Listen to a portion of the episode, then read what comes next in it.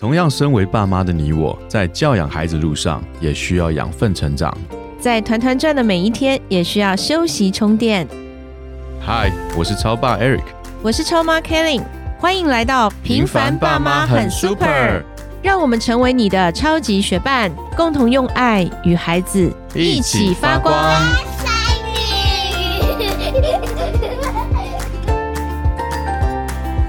Hello，我是超爸 Eric，嗨，我是超妈 Kelly。今天我们有来宾哦，哇，你知道这来宾是谁吗？你认识吗？我见过，这位来宾呢？哎，我回来台湾之后啊，我只知道，哎，我有一个好朋友，他是作者，就没有想到，我发现我这位好朋友他是畅销书的作者，而且他已经出版过十五本书嘞。我当时在上海见到的时候，我真的不知道，我都不知道原来那时候还不是作者啊，那时候不是，不是，所以今天我要来采访他，哎，为什么会这么热衷于对儿童绘本、图文书籍、青少年文字小说这么热衷于写作？而且他也编写过儿童电视节目和亲子舞台剧。目前出版的书籍包括《丁小飞校园日记》系列，还有《机器人宅急便》系列等等一系列的书。我们欢迎《丁小飞校园日记》系列书作者郭敬婷。Hello，请大家打招呼。Hello，你好，你好，呃，超爸超妈，你们好，还有所有的听众，大家好，我是郭敬婷，很开心来到这个节目。今天呢，静婷来到我们节目当中，其实我们邀请静婷来分享，她写了非常多适合儿童、青少年看的书。可是呢，她自己又不是这样的年纪嘛，哦，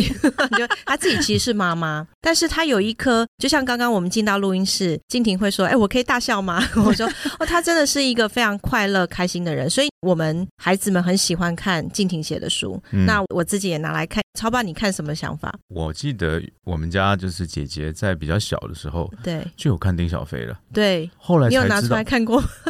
那个时候没有，嗯那个实话是那个时候没有，但是在那个时候姐姐看的时候，姐姐很喜欢，她一直看，对不对对对，那时候她应该才四年级。但那个时候你不知道，其实是静婷写的，静婷我。知道啦，你知道我我知道，我知道那时候就。知道。对哦，对，我是从台湾买，然后带到上海去。那时候小朋友就很喜欢。哎，可是丁小飞慢慢慢慢，第一集、第二集、第三集、第四集，现在出到第五集了。所以我们要请静婷来分享这一集的丁小飞，他的日记非常的特别。等一下，等等等等，丁小飞，你要不要介绍一下这个人？他我要请静婷来介绍。哦，OK OK OK OK，好，我们请静婷来介绍谁是丁小飞。对对对，丁小飞。然后更正一下，其实呢，我在上海的时候我就已经写了书了。啊，真的吗？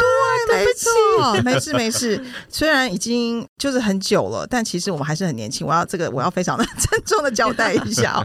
好，那有关于丁小飞校园日记，丁小飞这一号人物呢，他其实就是一个小学四年级的小男生。五级了都在四年级待着。对他永远四年级，，OK 长生不老。对，他就是一个小学四年级的男生。那他很特殊的一个地方呢，就是他拥有异于常人的自信心。那为什么会异于常人呢？你想想看哦，一般来说，如果你的功课不好，常常被老师念的这种小学生哦，应该好像不太会有这种伟大的梦想。是，但是呢，这位丁同学就超级有，他非常的自我感觉良好。他本来呢，觉得自己未来呢应该是一个总统，但是呢，后来几集他就觉得，哎。总统太小咖了啦，于是呢，他后来呢几集就开始梦想自己成为宇宙的领导人。为什么呢？因为他就是非常相信世界上就是会有外星人这件事，所以他无论如何都一定要做一些跟外星人有关的一些连接。也因为这个样子，他才开始写日记。他希望说以后呢，长大以后人家看到他的日记，这么伟大的日记要拿来放在博物馆啦，搞不好还可以卖成书啦，赚大钱这样子啊、嗯那其实搞笑之余，其实每一集都有一个很重要的主题。嗯像第一集呢，就在讨论说，哎，到底什么叫做伟大的人？嗯，嗯第二集呢是就在讲说团队到底要怎么合作。第三集呢，就是所有的小朋友都会想要知道的是一个友谊这样的一个主题。系是第四集呢，就是哎，为什么我必须要说实话？好，哦，第五集呢，就是最新的一集，就是丁小飞同学看到同班同学在当上了网红以后，突发奇想，也觉得，哎，为什么他可以当 YouTuber，我也可以啊？于是呢，就踏上了这个当 YouTuber 的这个旅程。好，好贴近事实哦。嗯对对，嗯每一个主题都感觉都很很好玩，因为它的主题其实它是有目标性，可是里面又很有趣。其实就像比如说最后一个第五集，现在就最新的这一集第五集、是才出版吗？对他才出版大概才不到一个月吧。哇哦，新书！嗯，是，就现在，其实年轻人，尤其是孩子们，我之前也看过一些短片，一些高中生，他们可能在还没有毕业之前，他的愿望就是成为 YouTuber。对现在好多人都想要当 YouTuber，、哦、对对啊，想要做 Podcast 的人很少，可可能还会越来越多啦，会会会还没有那么多，可是大家都想当 YouTuber，是因为这个原因导致于静婷想要写这一本吗？还是对对，其实最刚开始的时候是出版社有来跟我讨论说，哎，他们想要写有关于不同行业，是我们以前那个年代没有，但是现在这个年代是有的这个行业。那其中一个当然就是 YouTuber 嘛，因为这个就是小学生梦幻的前三名的职业，这样。那他们想来想去呢，都觉得说，哎呀，YouTuber 这件事情应该丁小飞还蛮适合来当的，所以就有跟我做一个讨论。嗯那那个时候我还在想说，哎，要不要写这个主题的时候呢？我之前在出书的时候，常常会去小学去分享。那我记得很深刻，就是我到了一个小学去分享的时候，因为丁小飞基本上它就是一个日记的形态的一本书籍，一一套书籍。那通常学校呢就会有一个作业出来说，哎，静婷老师要来了，那请所有的小朋友写一本日记或者写一篇文章给五十年后的自己。嗯看你要写什么，那你觉得你以后的职业是什么？把它写下来。那当时呢，我就去了学校以后，我就看到小朋友写的这些文章，我就很惊讶，发现有没有五十 percent 我不知道，但是起码三分之一以上，我看到他们以后的职业都说他们是 YouTuber，都是网红。所以我就觉得哇，这是一个新兴的行业，原来这么多人想要当 YouTuber。但是呢，我又觉得事情让我有点开始，嗯，有一个问号出来，就是他们底下呢，有些人会写说，五十年后的谁谁谁王小明，请问你今天的直播有没有很多人看？或者呢，会有人写说，哎，你今天的看的人有没有比昨天多？这样，那那个时候我就有一个问号说，哇，现在的小朋友必须在这么年轻的时候就开始面对到这个问题，就是别人看我这样的一个问题。我记得我们小时候好像这样的事情，好像是到了国中甚至到高中的时候才会开始面对到这个问题，就是说别人怎么看待我自我，是不是很嗯 care 人家看我的样子？这样，嗯所以那时候我就觉得啊，这个主题我觉得可以来写。那我相信超爸超妈可能前一阵子都有知道一个新闻，就是国中生他们画一个画，然后他们得奖了。嗯然后结果呢，就受到网军的攻击，说：“嗯哎呀，他画错啦、呃其实我那时候看的时候，哇，我就觉得说他才是一个国中生，而且艺术本来不是就是一个非常客观的一个作品，但是他就必须要面对这么多的网军来攻击他，这样。，嗯那我就觉得说，哇，现在的小朋友必须要面对这么多的网军来攻击他，无论是建议也好，或者甚至是恶意的诽谤也好，我都觉得这个是一个很大的一个课题。是，所以，也就是因为为什么我才想要写这个主题，说，哎，我们可能不需要讨论的那么深入，但是我觉得有一个很好的问题，就是在小学生想要当 YouTuber 的时候，我们是不是可以来讨论一下，说为什么呢？为什么你想要当 YouTuber？那你最深最深的理由是什么？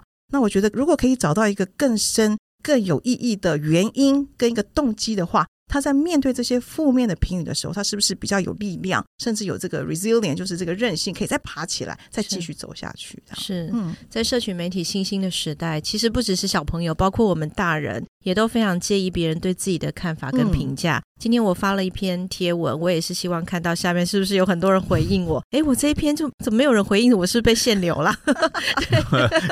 外限流，对因为？超爸超爸上礼拜问我，你有看到那一篇吗？怎么这么少人回应？是被限流这样？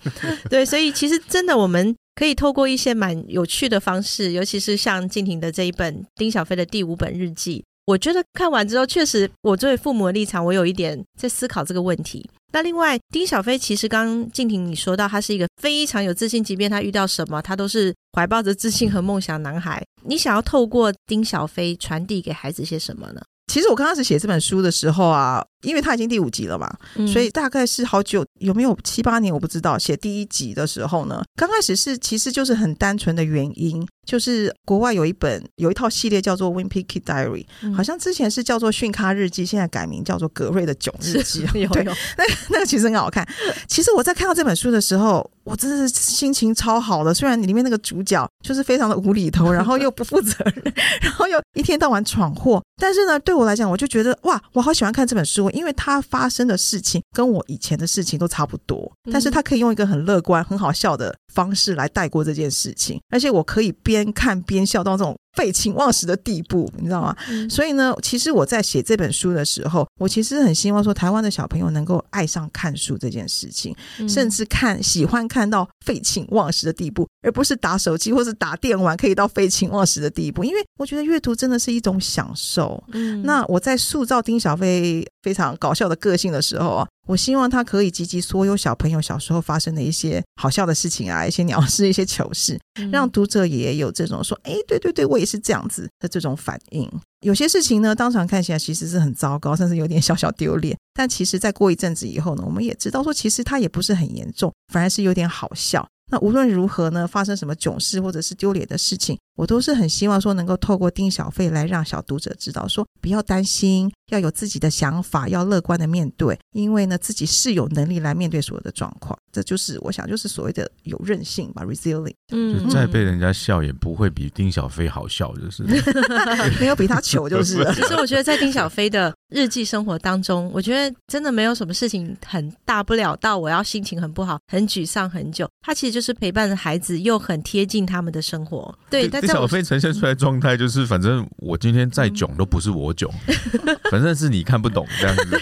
对对对，而且他还是觉得他能够做到。对对，那大不了就是我这个不行，我就试另外一个。我我不能剧透哈，就是在在这一个第五季的里面呢，他 YouTube 当然他尝试过很多的方法，我觉得即便主角可能不一定是他，他都还是蛮乐观的，蛮有趣的一个个性，可是又很贴近，尤其是男孩，因为我们家有一个五年级的男孩，啊，刚过四年级，其实也差不多就是这样这。差不多还是就可能，我觉得年龄设定是在四年级，很有可能是因为其实静婷了解男孩子的这个心理年龄，就差不多在这边会暂时 暂停停久一久一段时间。这样 有可能永远。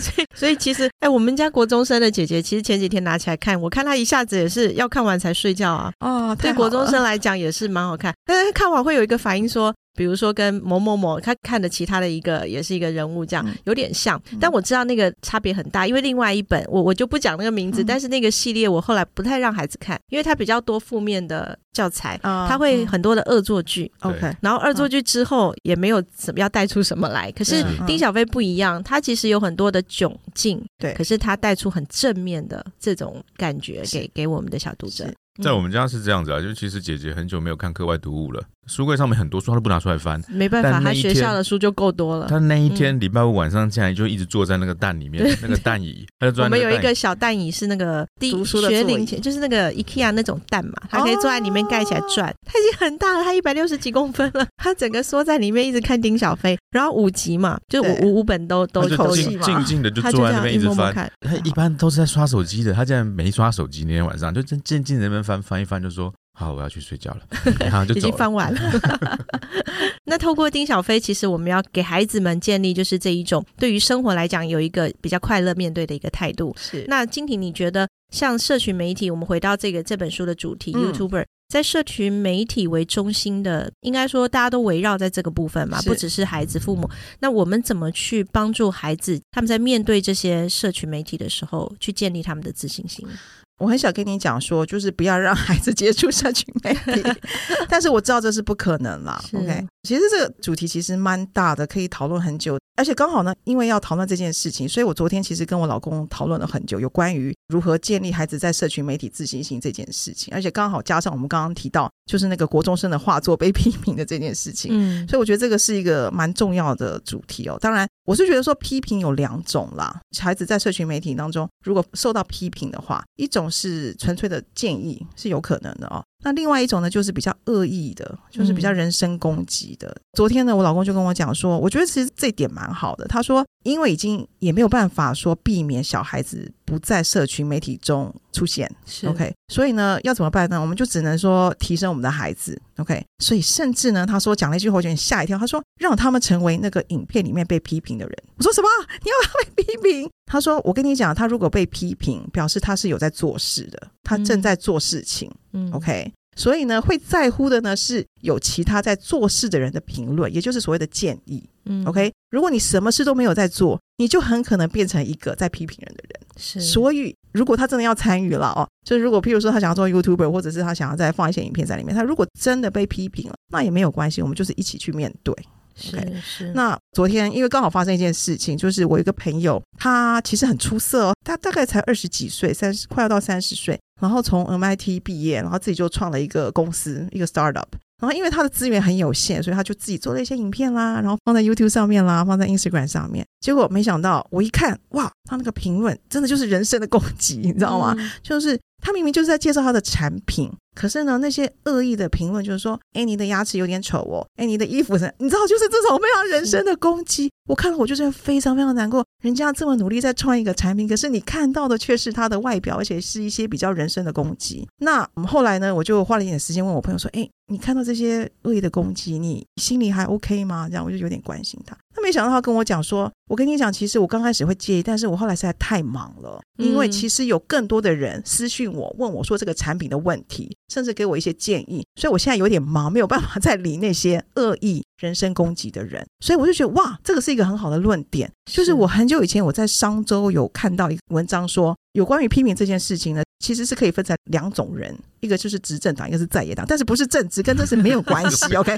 那这边要说明一下，那执政党是什么？就是当权者，你正在做事，所以你会不停的被批评。嗯另外一种人就是在野党，你就是没在做事，所以你不停的批评。小朋友在做，无论是 YouTuber 就也好，或者是其实说真的，就是做任何事也好，我们都希望说他是一个执政党，也就是他在做事。是是 OK，他说到批评的时候没有关系，要让他有一个分辨的心，什么是建议，什么是恶意的。他们受到恶意的时候，我们可以选择不要去理会他。